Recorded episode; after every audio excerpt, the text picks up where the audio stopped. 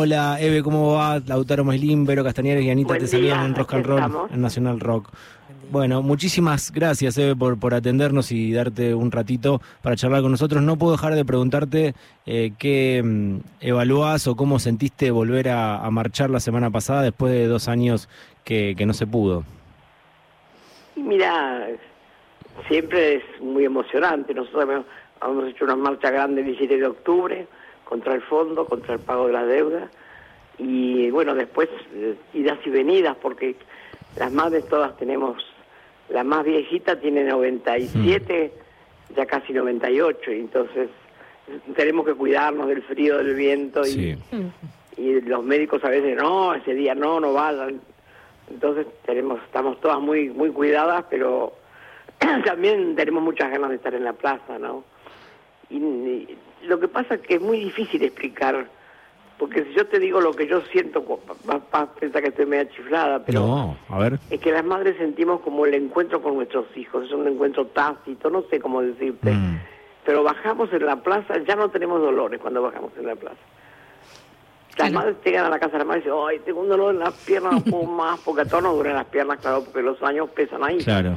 Y vos entras a la plaza, no te duele más nada, no te pasa más nada, te pasa ese encuentro, ¿no? Esa cosa tan fuerte, tan, tan...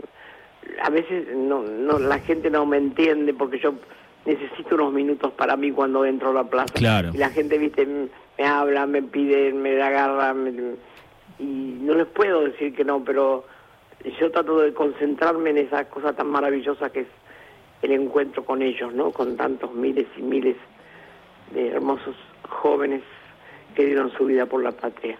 Y te da fuerza estar ahí. Y no, y eso claro, eso, eso es lo que te... Nosotros todos los días, hace ya hace 45 años, hicimos algo por nuestros hijos y nuestras hijas. Todos los días, todos los días, todos los días. Ni sábado ni domingo. Siempre hay algo para hacer, siempre hay algo para decir, siempre hay algo para escribir, siempre hay algo para pintar, siempre hay algo para ellos. Y eso también nos da mucha fuerza. No una cosa lacrimógena de pensar los muertos, para nada. Porque siempre escuchamos la palabra de ellos que nos decían, mira mamá, si me pasa algo que puede pasarme, nosotros no vamos a morir mientras haya un solo joven que piense como nosotros y que levante nuestras banderas. Y ahora hay tantos miles, millones de jóvenes, a veces sin ningún referente político, están haciendo política de la mejor, de esa que sale del alma, del corazón, la que no traiciona, la que no quiere un trabajo, la que quiere nada más que hacer algo por los demás, y esa a mí me da mucho orgullo. Y yo tengo mucho contacto con todo el país, con todos los jóvenes.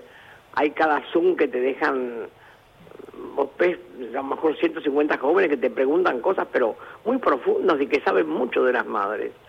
Cosas que a veces no saben los, la Claro. gente que está en la intermedia, ¿viste? Eve, y recuerdo alguna entrevista porque se me vino a la mente, porque vos ahí des- eh, nos contabas que para vos es como eh, el reencuentro con, con- con- con tu hijo y eh, en alguna entrevista, eh, la tengo bastante vista, no me acuerdo con quién, contabas que eh, era muy fuerte para vos eh, no, no acordarte de la voz.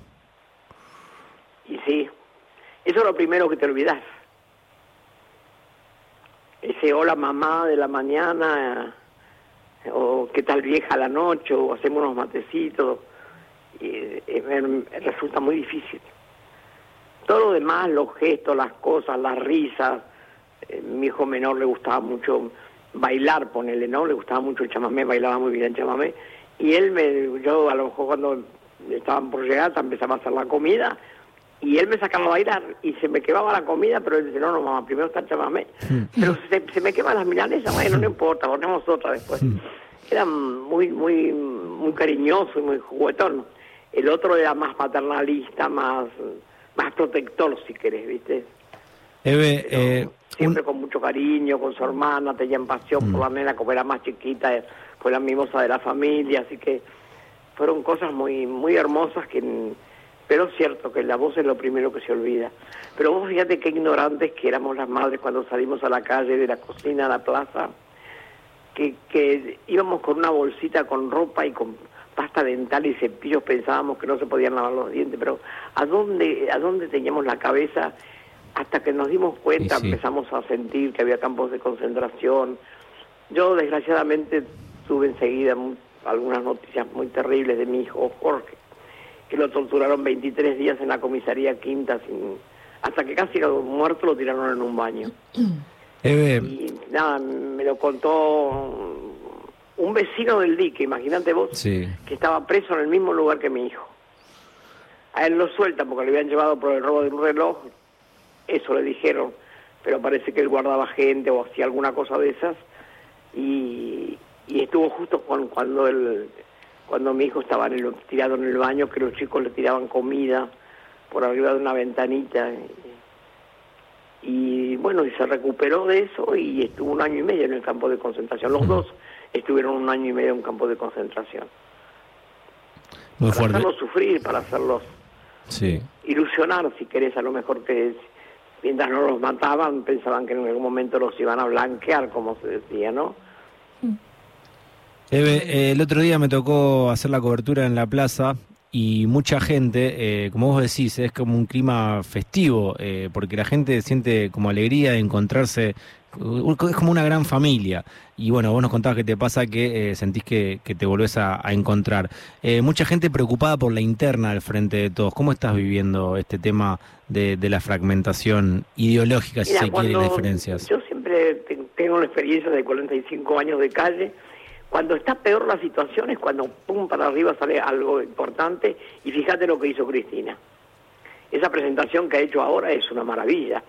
Ahora el Banco Nación también está aportando, así que si, si nos juntamos todos y, y todos los, que saben algo aportan algo y esto sale, es, es un, no sé, un, gol de media cancha, como se dice, ¿no? Vulgarmente, porque es tremendo lo que se le ocurrió me parece maravilloso, me parece increíble, tan bien preparado, tan bien hecho, tan, tan único, ¿no? Porque eso es lo que es Cristina, es única. Eve, eh, antes que nada, gracias por esta nota. La verdad que siempre escucharte es un placer.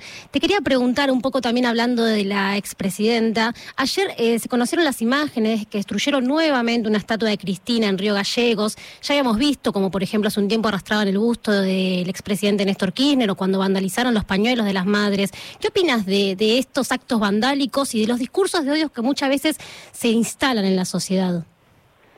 Mira, cuando el enemigo te ataca es que estás en el buen camino. Si el enemigo está con vos y vos no decís nada del enemigo, ni lo denunciás, ni nada, y tienen una relación así, bueno, todos somos buenos, eh, viste, tipo evangelista, que no, hay que decir nada, que nos queremos todos, vengan acá, nos abrazamos todos, es mentira. Pero bueno, hay gente que hace eso. Y cuando vos te pones de frente y el enemigo te ataca todo el tiempo, es que estás en el buen camino por lo menos el que vos elegiste. A mí acá me cortan el gas, la luz, el teléfono, la internet. He cambiado tres teléfonos en este año, tres teléfonos, tres números del ataque brutal que hacen a mi teléfono. Pero yo ni siquiera lo denuncio.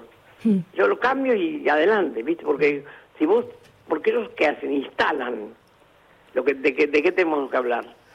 Si él te pega, si él te hace esto, si porque es la única manera que estar en a la luz cuando haces actos vandálicos, por no decir otra cosa que es medio guaso, ¿no? Sí, sí, sí. Este, entonces, claro, vos empezás a decir, no, mira lo que me hicieron, me cortaron la luz ayer, me cortaron el teléfono hoy. Entonces hay que dejarlos. No, yo no, no siendo una cosa tan grave como le pasó a Cristina, que no se puede dejar, porque estaba en juego su vida, ¿no? Pero todas estas otras cosas que te hacen, que te atacan en la casa de las madres, que, que nos pegan, que nos hacen de todo, prohibido estacionar, no nos dejan estacionar un coche en la puerta para que tengamos que caminar, de todo, cualquier cosa que pidas. ¿no? Ellos pusieron prohibido estacionar en la puerta de la casa de las madres, imagínate, con una multa de no sé cuántos, si nosotros no estacionamos en la puerta no podemos caminar. Claro. Tenemos que estacionar ahí para bajar, para caminar poco, para estar más cuidadas. Entonces, ¿qué hicimos nosotros? Encima de ese cartel que decía prohibido estacionar 24 horas, nosotros pusimos prohibido matar 24 horas. Toda la gente sacaba fotos, vos no sabés la gente cómo sacaba la foto en ese cartel. Y sí. Eve, la escucho. entonces vos no tenés que atacar por otro lado sin hacer la, denuncia a los medios, porque después Clarín y Nación, imagínate, le da, le da palabra para 20 años. Claro, cualquier cosa que digas. No hay, no hay que instalar lo que ellos dicen, no hay que, mm. hay que dejarlos así, porque si no, eh, son muy, muy audaces y muy, muy vivos para esas cosas, como todo el tipo que es bajo, ¿no? Eve, la escuchamos hablar y en su relato, eh, la verdad que es una, una lucha constante, ya conocido, ¿no? Obviamente. Habla un poquito más fuerte porque no te escucho. Que es una lucha constante, digo, la que ustedes han tenido todos estos años. Yo me pregunto siempre cómo hacen en, en- en- cuando suceden estas cosas, Mira, ¿no? lo que pasa Tan- es que tan- cuando vos tenés un dolor tan enorme del- de, la destrucción de la familia, porque mi marido se murió porque no pudo bancarse eso, Sí. mi papá también, eh, vos vas perdiendo toda la familia y todos los afectos, y una parte de la familia es facha, facha, facha, que no te mira más, ni nada, y como si no lo hubiéramos tenido, y la otra se va muriendo porque vos sos más vieja de todos y, y también te vas quedando sola, yo tengo, estoy sola con mi hija. Nosotros no tenemos más familia, algún sobrino, algún algún sobrino de mi marido, así. Yo la única sobrina que tenía también se murió a los 33 años, la hija de mi hermano, que era la mi única sobrina. O sea que fueron muchas tragedias, ¿no? Espantosas y, y mucha soledad. Entonces uno tiene que mm, tomar qué va a ser de la vida, ¿no? Y siempre en la vida vos te acordás de los momentos más trágicos. Pero en realidad hay que aprender que hay muchos más momentos buenos en la vida que los malos. Pero los malos, claro, te cruzan. Entonces yo trato de, co- de acordarme de, de mis hijos, cómo cantaban, de todos los pibes que vinieron a mi casa, que se quedaban a dormir, que se comían un asado, que mi casa era la casa de ellos. En mi casa siempre, desde, desde que mis hijos fueron muy chiquitos, siempre mi casa estuvo llena de gente. Siempre de chicos. Yo dije, si la casa es de todos, es también de ellos. Así que venían siempre con sus amiguitos a hacer cosas que en otra casa no lo dejaban. una vuelta un chico se iba a comprar una batería y el padre no le dejaba tocar. ¿Para qué le compró una batería? Así que el pibe trajo la batería a mi casa y todo el día le daba la batería. Madre mía, me volvía loca, pero digo, pobrecito, se la compraron que toque, ¿qué va a Claro. hacer? Sí, Claro. para que se la compraron. Sí. Esas cosas de comprender a los jóvenes, de darle lugar, que hagan lo que quieran. Porque a veces dicen, no, la casa es de todos, pero no pisen, no ensucien, no embarren, no sacan. Entonces no es la casa de todos. Eve, recién decías, si sale el proyecto que presentó el Frente de Todos en el Senado para cobrarle a, a los evasores, eh, va a ser un gol de media cancha. ¿Cómo, te, cómo, ¿Cómo pensás, qué analizás de lo que dice Juntos por el Cambio, que termina defendiendo a los evasores? Mira, lo que piensan los otros, la verdad, vamos a decir la verdad, me echamos huevos. Porque ellos están siempre pensando mal. Sí. Ellos no, no nos van a dar ni un changüí, no van a matar nada de lo que queremos nosotros. Ellos son lo que hubo siempre en este país. La derecha, a veces peor, más asesina, más maldita, más rastrera, más baja. Vos pensás que, que, que, que Macri actuó en Venezuela para hacer los pelotas a los venezolanos. Llevó armas, llevó tipos de ejército. Y no estamos diciendo nada, ni siquiera le dejamos poner una embajada a Maduro. Entonces estamos, estamos muy lejos de muchas cosas, ¿viste? Y uno tiene que pensar en eso, ¿cómo voy a ayudar a estos compañeros que son tan buenos? Chávez que nos dio un, un vagón de guita para ayudarnos. No podemos olvidar lo que nos hicieron. eh, Y no, no que no puedan tener ni siquiera una embajada. Entonces hay muchas cosas por las que pelear y por las que luchar y por las que hay que hablar y no engancharse con lo que ellos quieren que vos hables. Claro. Se van a oponer a todo, básicamente. A todos, porque, em, porque sabés que ellos no tienen ideas. A ellos lo único que les importa es la guita y que ellos vivan bien, y su familia viva bien. Y después que ellos amigos, todos, viste, que es una runfla terrible. Y después los demás no les importa nada, que la gente se muera para ellos, nada, uno menos, un negro menos, un pobre menos. Mejor para ellos. Eve, para así para atrás. para ir, para ir Así que nada, ¿viste? Hay mucho para hacer, mucho para decir, mucho para contar. Memoria, sí, memoria sí, pero tiene que ser una memoria muy cuestionadora, ¿no? Porque un país se quedó quieto y mudo, mira, asesinaban, torturaban, violaban a miles y miles y miles, que son más de 30 mil pibes jóvenes, hombres y mujeres. ¿Por qué cuando matan a nuestras tres mejores madres, nadie salió ni siquiera a pedirlas? Eve, para ir No hay, cerrando, que- hay que cuestionar eso, ¿qué pasó? para ir cerrando y, dej- y te dejamos descansar, eh, ¿qué fue lo último que hablaste con Cristina, si nos puedes contar? ¿Con Cristina? Sí. Y hablamos de lo que está pasando en el país y de lo que estábamos haciendo las madres y, y de, lo- de- de política, ¿de qué vamos a hablar? Está bien. Claro. También Está de bien. nuestras cosas, de, de cómo se- nos sentimos de salud y, Bien. y todo eso.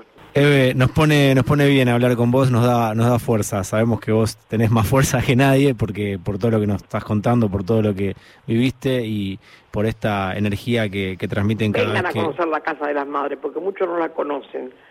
Vamos Así a ir, sí. Todo lo que hemos recogido, juntado, preparado, y cómo la tenemos de linda, y cómo está prolija. Y, y vienen muchos, muchas escuelas, vienen a ver la casa, eh, de secundarios, eh, le damos una charlita.